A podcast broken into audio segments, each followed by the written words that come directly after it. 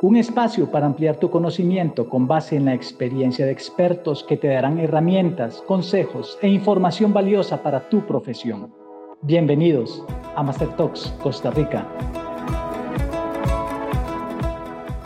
Hola amigos, hola amigas, nos encontramos en un episodio más de Master Talks, un podcast diseñado para crecer, ante todo crecer a base de compartir experiencias de profesionales, de personas de diferentes ámbitos. Y en este primer capítulo estamos enfocados en la construcción.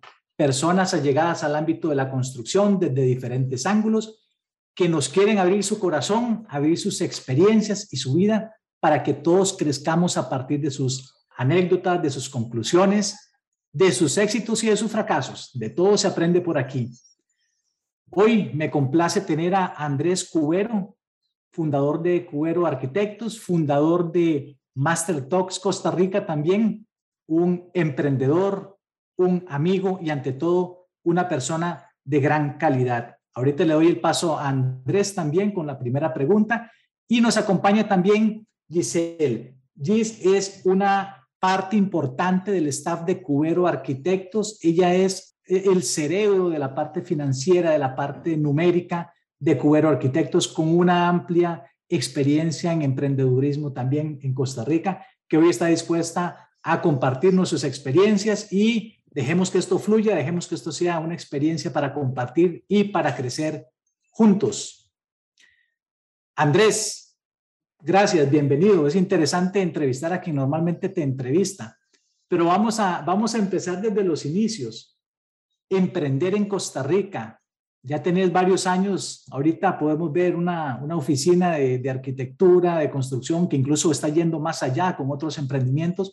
Pero si devolvemos la página, ¿qué pasaba por la mente de Andrés en sus primeros años cuando decidía si emprender o no emprender? ¿En algún momento te pasó por la cabeza formar parte de, de otra firma, etcétera? ¿Y por qué arquitectura? ¿Cómo llegaste ahí? Contanos un poquito de la experiencia. Hola, eh, Qué gusto estar de este lado de, la mesa, de la pantalla, para ser el entrevistado. Eh, feliz de que me den la oportunidad también de compartir un poco lo que, ha sido este peregrinaje de, los últimos 17 años. Vamos a ver, ¿por qué arquitectura? Mira, la, la verdad, si te soy sincero, todo se remonta por allá del 87, 88, cuando tenías 8 años más o menos. Y sé que es por esa época porque en el anuario de la escuela, cuando lo revisé en algún momento, decía que yo iba a ser arquitecto. No tengo todavía, en ese momento no tenía la menor idea, ni sabía yo que desde ese momento quería ser arquitecto. Tiempo después, la ventaja fue que tuve que decidir entre dos, dos carreras que para mí eran como mi, sentía que era mi pasión, eran dos carreras que parecieran muy disímiles, una que era arquitectura y la otra que era medicina pero que tal vez en el fondo, por formación familiar y por una serie de cuestiones que podríamos después conversar, de dónde viene mucho del porqué de la filosofía de trabajo, en el fondo eran de una u otra manera ayudar, era aportar a las personas. Siempre he creído que la arquitectura puede ser más que fotografías, entonces el, el poder aportar y la medicina, pues evidentemente, si tenía que, si estudiaba medicina era porque qué mejor que salvar la vida de alguien. En aquel momento, después de mucho pensarlo, mucho analizarlo, este, tuve la dicha de pasar por un hospital haciendo una prueba, una, una, una práctica, ya que mi papá es médico, entonces estuve con él dos semanas conociendo qué era ser médico y mi tío abuelo, Humberto Malabasi, también era arquitecto y pues tuve la dicha también de estar varias semanas en la oficina de él, entendiendo que él, en el mundo de la arquitectura.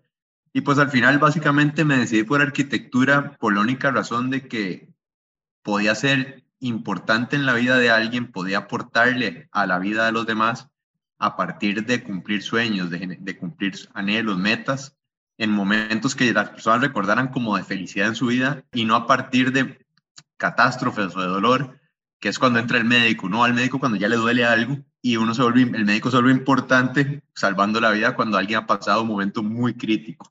Entonces siempre se recordaría como la persona que salvó la vida, como esa persona importante, pero en momentos de mucho dolor. Entonces, aunque suene muy romántico, Pues sí, la, la decisión fue, fue de chiquito y fue, fue por eso, para ver cómo se aportaba un poco a la vida de los demás, cómo aportarles y cómo ayudar a cumplir sueños. Y eso es la parte que me preguntaba desde, desde cuándo. Lo otro, emprendimiento, desde que empecé a estudiar, sabía que quería abrir una oficina, no tenía la menor idea de lo que podía conllevar, de lo difícil que podía ser.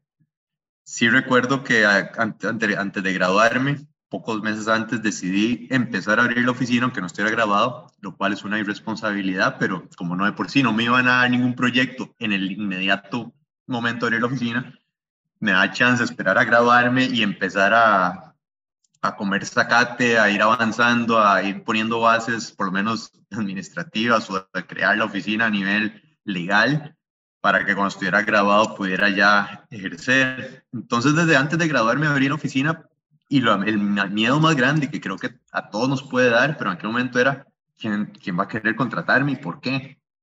Ese por qué siempre ha estado muy presente en, en el quehacer profesional mío y el trato de inculcarlo en la gente, todos los que estamos en la oficina, porque el gusto es subjetivo, entonces no puede ser por una cuestión de gustos, porque lo que yo diseñara por gusto posiblemente no, no le iba a gustar a todos y viceversa. Entonces, ese era el gran miedo en aquel momento y bueno, pues hoy 17 años después parece que la apuesta ha salido bien, con muchos altibajos que ahora podemos conversar de lo que es abrir una oficina, de lo que es emprender, pero pero satisfecho porque se ha ido cumpliendo poco a poco tal vez la parte de que haya un porqué hacer lo que hacemos. Qué interesante, qué interesante porque se nota que hay vocación. Mencionabas algo muy importante, vocación es vocación de servicio. Has, has, abierto tu oficina y la has mantenido. Y luego vamos también con, con Gis para que nos cuente un poquito desde, desde su punto de vista. Ya que agradecida con, con la invitación del día de hoy, me encantaría saber, en realidad, Andrés, cuando iniciaste, ¿cuál fue tu mayor reto o tal vez tu mayor miedo? ¿Qué sentiste? Porque iniciar una oficina de cero siendo un estudiante no necesariamente es fácil, ¿verdad? ¿Qué sentía Andrés en esos momentos? Atando un poco de caos con lo que han dicho otros profesionales en los podcasts pasados, pues había de todo un poquito, había sensación de, como decía Álvaro, de qué miedo, prefiero ir a una oficina grande a aprender trucos primero para ver si después abrir una oficina. Había por otro lado lo que dice, y por dicha todavía lo hay, pero lo que decía este, Iván en el podcast reciente, que también hablaba de que decía sentirse, de sentir esas mariposas cada vez que hubiese una, un posible proyecto, algo en que ser parte. Estaba lo que hablaba con Cristian de, ok, yo a mí nadie me, me explicó cómo conversar con un cliente, cómo cerrar un negocio en la universidad. Tuve algunas experiencias de trabajo fuera de arquitectura que me ayudaron muchísimo para eso, que después podemos conversarles. Entonces, en el momento de tomar la decisión, pues, que depende del día, me embargaba un montón de diferentes este, sensaciones, sentimientos, pero tenía claro que quería diseñar por mí que quería tomar las riendas, que quería tener una oficina que llevara un sello, este, que pudiera de alguna manera ser una oficina abocada a cumplir sueños, más allá de que la fotografía de la casa sea una fotografía que sea publicable o no en una revista porque sea bonita o no de forma subjetiva. Lo otro que me parece que ha sido muy importante y siempre me ha gustado es la parte académica. Nunca, nunca he estado en la academia como Iván, tan metido en eso de las universidades, pero de una u otra forma uno va, va formando y va creando, criando un poco los muchachos que van pasando por la oficina. Entonces, aparte de poder inculcar y poder desarrollar gente también desde el punto de vista profesional, era una espineta que estaba y que se ha ido logrando. Entonces, sí, tenía, había mucho miedo, pero más que miedo había emoción. Había, yo tenía una frase y la tengo y es que hoy puede ser un gran día. Entonces, esa frase normalmente salía hoy puede ser un gran día, hoy, hoy va a ser un gran día. Entonces, ya, cuando nos dimos cuenta, empezaron a pasar los años y, y la oficina empezó a tener gente, a tener gente. Empezaron, era yo primero solo, después yo el dibujante, después el dibujante, un asistente del dibujante y yo. Y, y así fuimos creciendo hasta que, hasta que hemos ido consolidando varios proyectos alrededor de, de un grupo consolidado que ahora en la parte de arquitectura, pues ya podemos decir que somos nueve personas y aunque no somos oficina enorme, pues una oficina consolidada a través de los años que también buscamos que tenga una, un lenguaje y una mística diferente. Interesante. Yo, yo tengo una curiosidad, eh, Gis, vos que estás por dentro en la parte financiera hoy por hoy, este, con, la, con una oficina consolidada, ¿Cómo se vive? ¿Cómo se respira esta, esta visión que Andrés tuvo en algún momento, esta vocación de servicio, que ya no es solamente él, pero ahora es todo un grupo de colaboradores, es una oficina. ¿Cómo se respira? ¿Cómo se vive? ¿Cómo se inculca? ¿Cómo hacemos para que la cultura viva esa visión y que la gente realmente la lleve a, a una ejecución en el día a día desde cualquiera que sea la labor que le corresponde a cada quien? Bien, considero que mucho, mucho tiene que ver la forma en la que ha liderado Andrés. Cuando me ingresé a la empresa y empecé a, participar en las reuniones, siempre los pilares, los valores, eh, la visión que él tiene, se la inculcan todas las reuniones a su equipo y eso hace que todos caminen en una misma línea. Entonces, para mí, mi formación fue financiera, eh, trabajé en la banca muchos años, entonces cuando normalmente son objetivos numéricos, ¿verdad? Pero cuando en este caso puedo ver el equipo de Cubero Arquitectos que está enfocado en el cliente, en lo que ellos quieren. Algunas veces he participado en reuniones con clientes donde el, el, enfoque es cuál es la necesidad de ellos, qué es lo que ellos desean y cómo cumplir ese sueño. Entonces, creo que la línea viene exactamente por, por la, la, forma de liderazgo que ha llevado Andrés, ¿verdad? Y ahí vendría una pregunta, Andrés. En este caso, ¿tu trabajo lo consideras como técnico, científico, social? ¿Hacia dónde va exactamente? Porque, bueno, bajo mi criterio va un poquito de todos, pero ¿cómo lo, cómo lo analizas vos? Interesante porque aquel día hablaba con Iván y, con Peter sobre la arquitectura, qué es o si, qué, qué de todas estas ramas es y sin duda tiene de todas un poco. Me voy a inclinar por decir que mi trabajo es abocado al ser humano. No sé si cae en la parte técnica, porque una parte de lo tengo que funcionar técnicamente con muchas cosas para que el resultado sea, sea lo mejor para la persona o el cliente o quienes vayan a hacer uso del proyecto. No sé si es artística, pero de fijo tiene que tener una parte de arte, porque como decía Peter, y lo tengo inculcado la buena arquitectura tiene que de alguna u otra manera hacer que se muevan sentimientos, hacer que, que, que haya sensación de, que algo se siente diferente. Y cuando yo digo esto, quiere decir que si hace uno un proyecto, que el que esté en la casa, en su cuarto de habitación, pueda sentir paz para descansar. No es una sensación, no es evocar sentimientos de wow ante un espectáculo de edificio, lo cual sería bueno si alguien lo evoca, pero de que, por ejemplo, el espacio que está determinado para descansar evoque paz para descansar. Pero también, por otro lado, lo diría que es humanista porque en el fondo todo, para mí todo se rige por el ser humano. Tiene, es el, ya hasta el día de hoy, a mí no me ha llegado a contratar nunca un robot. Siempre ha habido una persona, un ser humano atrás de hacer un proyecto residencial, industrial, oficinas, comercio. Siempre hay un ser humano que el proyecto representa o el plan de su familia de su negocio, un sueño, un anhelo, pero hay una persona atrás esperando y que va a sentir a partir de lo que se le va a dar.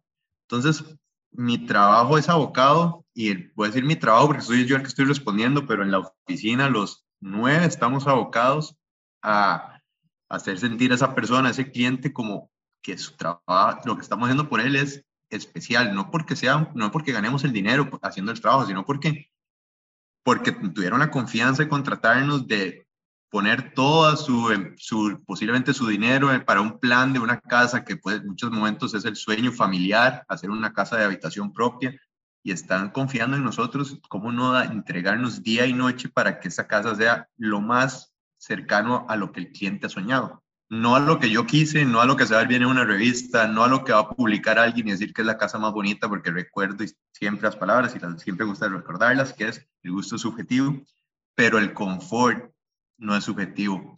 La sensación de, estar, de paz en una casa, la sensación de productividad, cuando hacemos, hemos hecho hospitales, la el poder de darle al médico las herramientas para que él sabe cómo operar, pero él no tiene por qué saber por dónde caminar para no contaminar a los demás. Entonces, el poder de hacer eso, lo único que va a hacer es traer bienestar para las personas.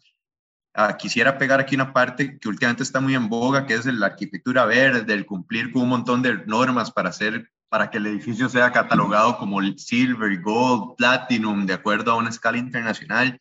Pero, saberán, ¿de qué sirve un edificio platinum si las personas de adentro no se sienten cómodas, si el edificio no evoca nada para, para los dueños que invirtieron todo este dinero, sino responde a las necesidades específicas de ese cliente, de nada sirve el Platinum de, que nos den. Entonces, el otro día hablaba con Iván de si va primero la norma o el cumplir con reglamentos, de, con normas de este tipo, no con las obligatorias, pero las de este tipo, y si eso hacía buena arquitectura, y, y voy a responder de nuevo lo que le dije a Iván, para mí, primero las personas, primero cumplir con, con eso, y después, si además podemos cumplir con la norma y nos dan que el edificio cumple con un, un determinado puntaje para ser correspondido con una escala internacional y nos dan algún puntaje por eso, pues bienvenido sea. Pero en nuestra oficina nunca será la prioridad el tener un platinum, el tener un silver, un gold versus lo que el cliente realmente quiere. Qué interesante, qué interesante. Podríamos decir entonces que de nada vale un edificio platinum si la gente adentro no se siente platinum. Así es. Andrés, yo sé que muchos de los amigos que nos escuchan y las amigas que nos escuchan están en sus años universitarios o de repente ya haciendo sus primeras armas profesionales en el ámbito de la construcción, puede ser arquitectura o ingeniería, etcétera. Si devolvemos al cassette de Andrés a esos años, cuando los decías, uno de mis miedos era que nadie me contratara, ¿verdad? ¿Quién, iba a ser el primero que pasara ahí por la puerta y después que me contratara? valiente el primer valiente. Entonces, para esos, para esos amigos que nos escuchan, que están haciendo sus primeras armas, que están deseosos de colaborar, pero también deseosos de que ingrese dinero ahí en la cuenta bancaria, es muy tentador, supongo, aceptar proyectos que no vayan en línea necesariamente con mi vocación de servicio, pero que me va a traer platica en la cuenta bancaria. En tu experiencia, ¿aceptaste alguna vez algún proyecto o recordás algún, algún trabajo que hayas aceptado donde tal vez no era que estaba completamente opuesto a tus principios, pero sí que no sentiste esa, esa vocación de servicio en su máxima expresión. La, ¿La tuviste en algún momento y qué aprendiste de esa experiencia? Vamos a ver, para alguien que esté, ¿cómo tomar primeros proyectos o cómo hacer eso? Vamos por partes. Lo primero creo que es apegar, tener muy claro el por qué hacen lo que hacen si uno tiene claro el por qué, va a poder tener claro cuáles son esas creencias y valores que sustentan el día a día profesional y va a tener también un norte, el por qué trabajar para cuando se está arriba en la ola y cuando se está un poco sumergido en el agua hay que buscarle cómo sacar la cabeza para respirar. Porque si algo tengo, tenemos que tener claro, los que entramos en este mundo del emprendedurismo, de sacar un negocio, empezar un negocio, es que es cíclico o es días o es temporadas en que todo va muy bien y temporadas en que la cosa se pone complicada. Y es donde hay que tener muy claro el por qué estamos haciendo lo que hacemos. Yo siempre he creído que nunca el driver o el, la guía de lo que hacemos puede ser el dinero. El dinero es una resultante de lo que hagamos. Y en la oficina, pues se ha visto siempre muy marcado eso cuando hemos tomado proyectos que no necesariamente nos van a dejar dinero, pero que es por entregarnos a, una causa, y podemos enumerar algunos ahora, y damos nuestro mejor esfuerzo, hacemos proyectos que tal vez, yo siempre digo, si no lo hacemos nosotros, alguien va, va, a querer sacarle la plata a esta gente que no tiene, o alguien va a, como es poco, poco presupuesto, va a hacer algo chambón, o se va a aprovechar de estas personas. Cuando esos proyectos normalmente son los que de una u otra manera, contra todos los pronósticos, han traído siempre un, llamémoslo un pez muy gordo atrás, una muy buena recomendación y de ahí entonces la primera es, no hay proyecto pequeño. Número uno, lo que hay es proyectos con menos, con menos presupuesto, pero no es un proyecto pequeño. Y lo otro es que saber que cualquier proyecto cuando uno sale de la universidad y a una hora, que está uno más grande y dentro de muchos años que estemos mayores, el proyecto siempre va a ser la, el proyecto de lujo para cada cliente. Y lo que quiero decir es lo siguiente, hemos tenido proyectos de muchos, muchos cientos de miles de dólares para una residencia y proyectos de escasa docena de dólares para una residencia. Pero para cualquiera de los dos, indiferentemente cuánto están invirtiendo, están invirtiendo todo lo que pueden invertir para su proyecto. Entonces no somos nosotros quienes para juzgar que porque algo cuesta 10, cuesta 20, cuesta 100, es más o menos importante. La casa de alguien que nos puede pagar por, por una casa de 20 es igual de importante que la de cuesta medio millón. ¿Por qué? Porque es, es el sueño de su vida y es, su casa de lujo. No, ¿verdad? no podemos compararla con otro, es su casa de lujo, aunque sea una casa pequeña. Entonces, eso en la parte de siempre tener muy claro el por qué trabajamos. Al tenerlo claro, es, no, pueden, tomemos proyectos, tomen cualquier proyecto que les pidan. Yo siempre molestaba que desde un ranchito una casa para el perrito, de cualquier, una remodelación de la sala para arriba, es un proyecto en el que podemos impactar. Y si sabemos impactar a la persona y sabemos transmitir, más allá de un diseño, podemos transmitir nuestra filosofía de que podemos mejorar su calidad de vida, eso va a hacer que nos, posiblemente después nos pidan proyectos más grandes. Entonces, número, yo diría que eso sería lo primero, apegarse a su porqué, tomar cualquier proyecto y hacerlo con la misma mística, con la misma vocación, con el mismo empeño, con el mismo esfuerzo, con la misma estudio que hay que hacer como si fuera un proyecto enorme a que si es un proyecto pequeño. Eso es para mí sagrado. Andrés, tal vez pensando en los estudiantes o aquellos recién graduados que están pensando en qué hacer, porque tal vez cuando tenemos el título en la mano, lo más sencillo es buscar trabajo y que alguien me dé un salario, ¿verdad? Sin embargo, está el reto de, o esa semillita de los emprendedores que dicen, bueno, ¿qué tal si empiezo mi oficina? ¿Cómo lo hago? Tú que ya empezaste con toda la oficina desde hace mucho tiempo, ¿qué consideras que son los pros, los contra que podrían tener o enfrentar al inicio? Porque bueno, siempre van a haber eh, pros y contras, pero al inicio, ¿cuáles serían esos tips que les podrías dar para iniciar los emprendimientos? ¿O qué semillita tienen que tener? Porque hay algunos que, que decimos, no, nosotros queremos emprender, mientras que hay otros que dicen, no, yo no puedo emprender por diferentes razones. ¿Qué es, podría sugerirnos? A ver, yo diría que lo primero que tenemos que tener claro es no compararnos con nadie más. No todos estamos en la misma temporada de la vida, no todos tenemos el mismo desarrollo, no solamente técnico, profesional, sino cognitivo para muchas decisiones. Nos, nos graduamos a diferentes edades, hay personas que se gradúan a los 23 años, personas que se gradúan a los 26, 27 y su momento de vida es muy diferente. Entonces lo primero saber es conocerse. Yo decía Álvaro en algún momento que hace unos podcasts atrás que el número uno que él recomendaba era aprender a conocerse para saber qué tipo de profesional y hacia dónde le quiere llevar su profesión.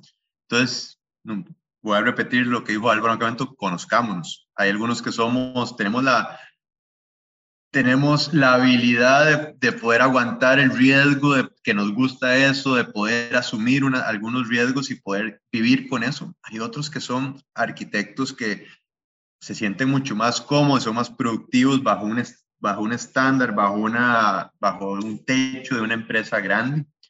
Em, hay quienes quieren poder hacer edificios y como Álvaro que en algún momento decía, él quiso entrar a esta OPB para, para ver proyectos grandes y aprender y ya se quedó ahí, nunca, se, nunca salió pero entonces era el eso era su, su driver, su, lo que él le movía, su pasión era esa. Entonces lo primero es conocerse y saber si el emprendedurismo es para, para uno, porque el emprendedurismo no es para todos.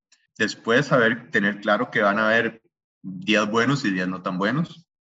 Estar, tener claro el por qué, como lo dije antes, y aliarse con gente. Es muy importante que tenga una visión muy similar de, la vida y del negocio que uno tenga. Cuando digo aliarse, no necesariamente es que sean socios, pero sí que estén cerca, que puedan en esos momentos complicados ser a quien recurrir, a quien pedirle consejo o simplemente con quien conversar para que de uno pueda salir alguna idea interesante en una conversación muy casual.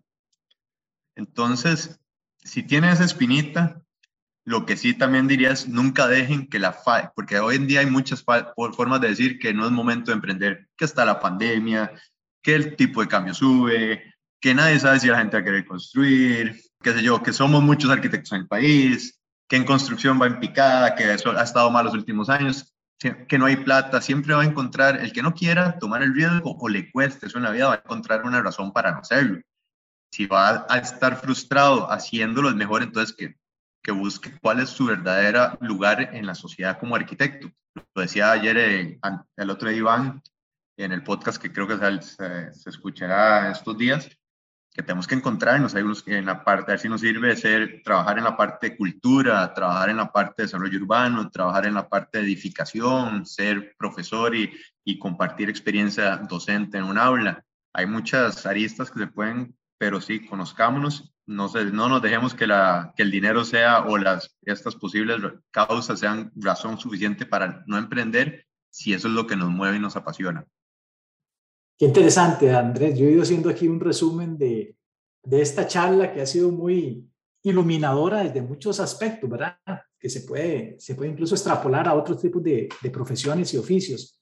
Pero si te entendí, entonces, desde tu punto de vista, todo empieza con una vocación, una vocación de servicio en tu, en tu caso, que la tenías súper clara, que incluso llegó a determinar la profesión que estudiaste, abocado al ser humano. Qué bonito ponerle ese rostro humano a cualquier profesión. Humano, evocar sentimientos. El gusto es subjetivo. Y podríamos decir también que los sueños son subjetivos, ¿verdad?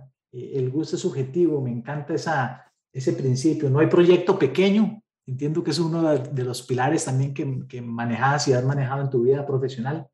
Conocerse y aliarse con personas que compartan una visión de vida una sintonía de vida, podríamos llamarle así también, para vacas gordas y las vacas flacas también. Andrés, una, un último consejo, de repente, ya no tanto para la persona que está en la acera de la construcción, sino más bien para los que estamos, los que estamos hacia, hacia el otro lado, en la otra acera. ¿Cuáles son las principales barreras que ves cuando llegamos nosotros y nos acercamos a un arquitecto, una arquitecta, una oficina? ¿Cuáles son las principales barreras que ves para que nosotros aclaremos o le demos la mejor definición de nuestro sueño? ¿Qué, ¿Qué, es esa barrera que uno tiene? Que no sabemos expresarnos, que algunos como yo que no dibujamos, pero ninguna servilleta. ¿Qué, qué consejos nos darías a, a, a, los que de repente tenemos un sueño involucra construcción, pero no sabemos cómo llevarlo a cabo?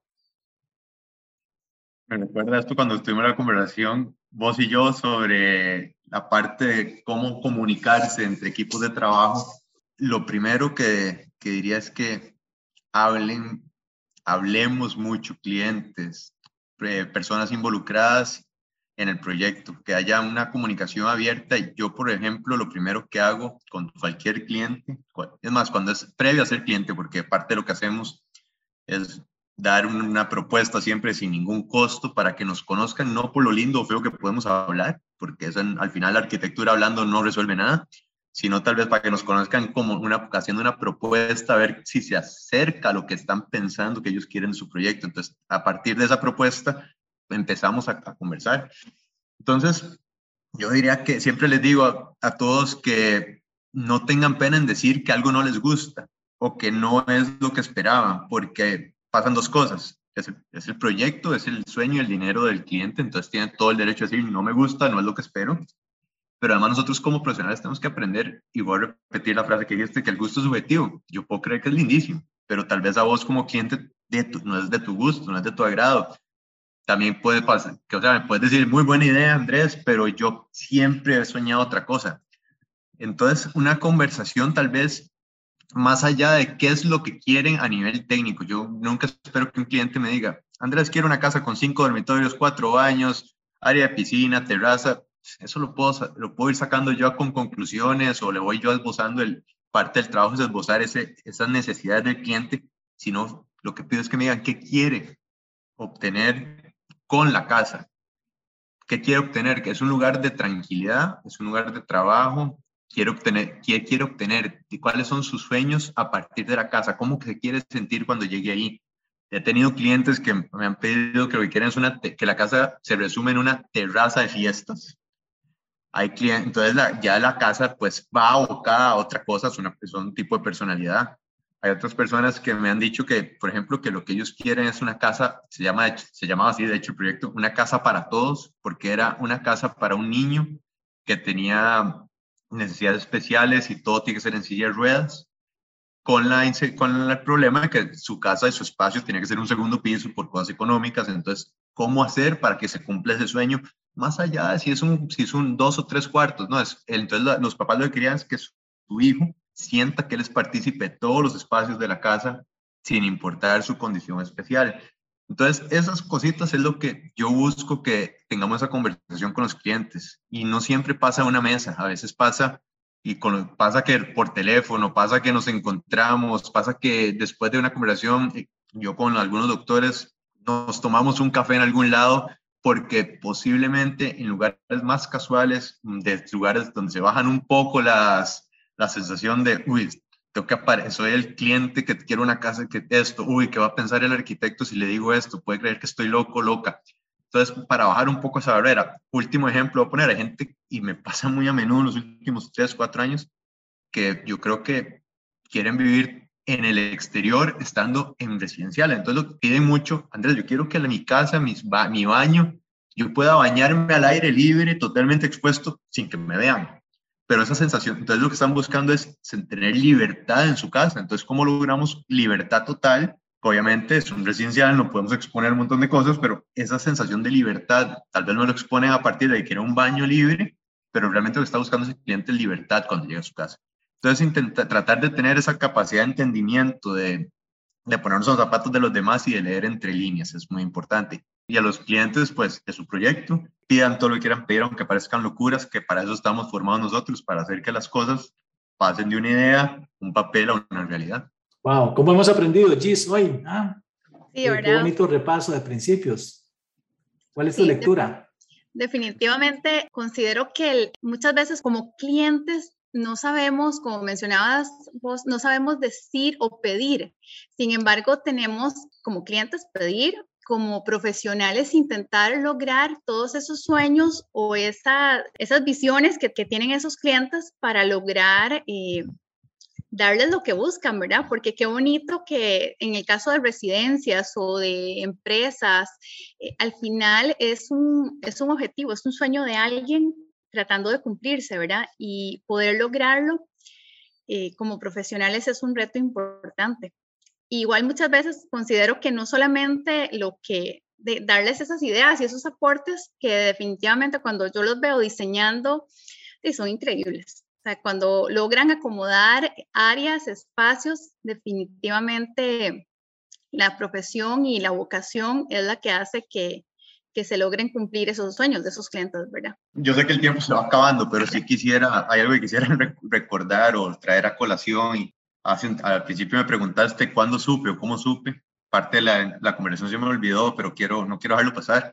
Y también creo que es un, para todo profesional, si no, si no ha encontrado, no ha llegado a ese punto de su, carrera, o para toda persona que envía a ser profesional, conversar con todo el mundo. En la, en la oficina, cuando veo una inspección, saludo y hablo desde el guardia residencial hasta el último que me tope de camino, hay veces que me dice mi esposa, es que saluda a todo el mundo, lo cual intento hacerlo primero por cortesía, pero también por empatía y por, por entender. Y eh, bueno, lo que quiero llegar es a este punto. El día que confirmé el porqué de lo que hacíamos, y ese día para mí fue como, no sé, como el aha moment que llaman en, en, en otras cosas, en coaching, ese aha moment que fue tal vez en un lugar menos esperado, fue en la, una ciudadela de María Auxiliadora. Podía ser hace 10, 12 años. Es María esta ciudadela lo que hacemos es casa de ayudas a necesitados, lo cual de una u otra manera estaba involucrado toda mi vida por, a través de mi abuela paterna, entonces eso le da unos, tal vez una sensación de humildad, pero también de, de, de ver muchas, muchas necesidades y estábamos terminando una casita, estas casitas que se terminan, son de 45, 50 metros cuadrados y viven familias de 4 o 5 personas. Y yo por un momento estaba un poco preocupado por cómo iba a terminarse una ventilación de un cuarto. Algo, como decíamos ahora, técnico, que para mí estaba preocupado por cómo íbamos a estar bien ventilado el cuarto, pero llegó esta chiquita de 5, 6, 7 años y en medio de, mi, de yo estar metido en eso, de la inspección, de estar viendo cómo resolvía algo técnico, eh, me dijo, señor, señor, y cuando me dijo señor, señor, hace algunos años yo no ni volví a ver, era con alguien más, pero señor, señor, y entonces ya la volví a ver y lo que hizo fue darme las gracias y usó la frase pues, y me dio las gracias y cuando le dije, de nada, pero ¿por qué? Yo no he hecho nada. Yo lo que le iba a decir a ellos es que los constructores eran lo que habían hecho su casa, no yo. Yo no me había puesto todavía los guantes ahí para hacer nada. Entonces, pero lo que yo iba a decirle eso es por qué ella se volvió y me dijo, porque gracias a usted, y esto es una chiquita, puede tener entre 5 y 7 años, gracias a usted, ni mis hermanitos ni yo nos vamos a mojar ahora en las noches. Entonces, ese día fue como, fue ese aha moment de decir, ok, este es el por qué vamos a hacer lo que hacemos. No hay más allá, la razón por la que hacemos es porque el cliente tenga mucho dinero, tenga poco, sea grande, sea pequeño, sea para una familia, sea para una empresa, alguien va a tener que sentir lo que esa chiquita sintió en diferentes escalas. El poder buscar es eso en su, la gente en su interior, el poder como profesional tener ese momento, yo diría que es vital para impulsar el que la carrera de una, de una empresa siga. Cada quien tendrá, y hay miles de empresarios, cada quien tendrá su aha momento, su razón de ser. Yo quería compartir cuál había sido el nuestro, porque al principio me preguntaste cuándo estuve seguro de, de que esto era y el por qué.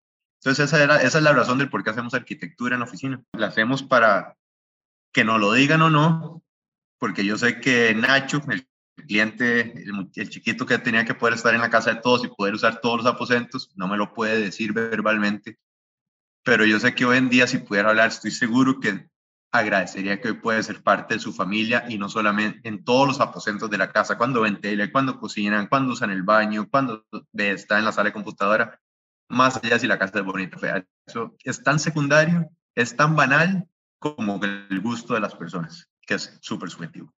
No podríamos tener un mejor broche de oro que esa historia, Andrés. Definitivamente la vida nos habla en momentos, colores, tamaños y sabores que no, no, nos imaginamos, pero realmente que nos confirma que ese es el camino, que esa es la ruta por la cual transitamos para que crezcamos como personas, como profesionales, porque el gusto es subjetivo.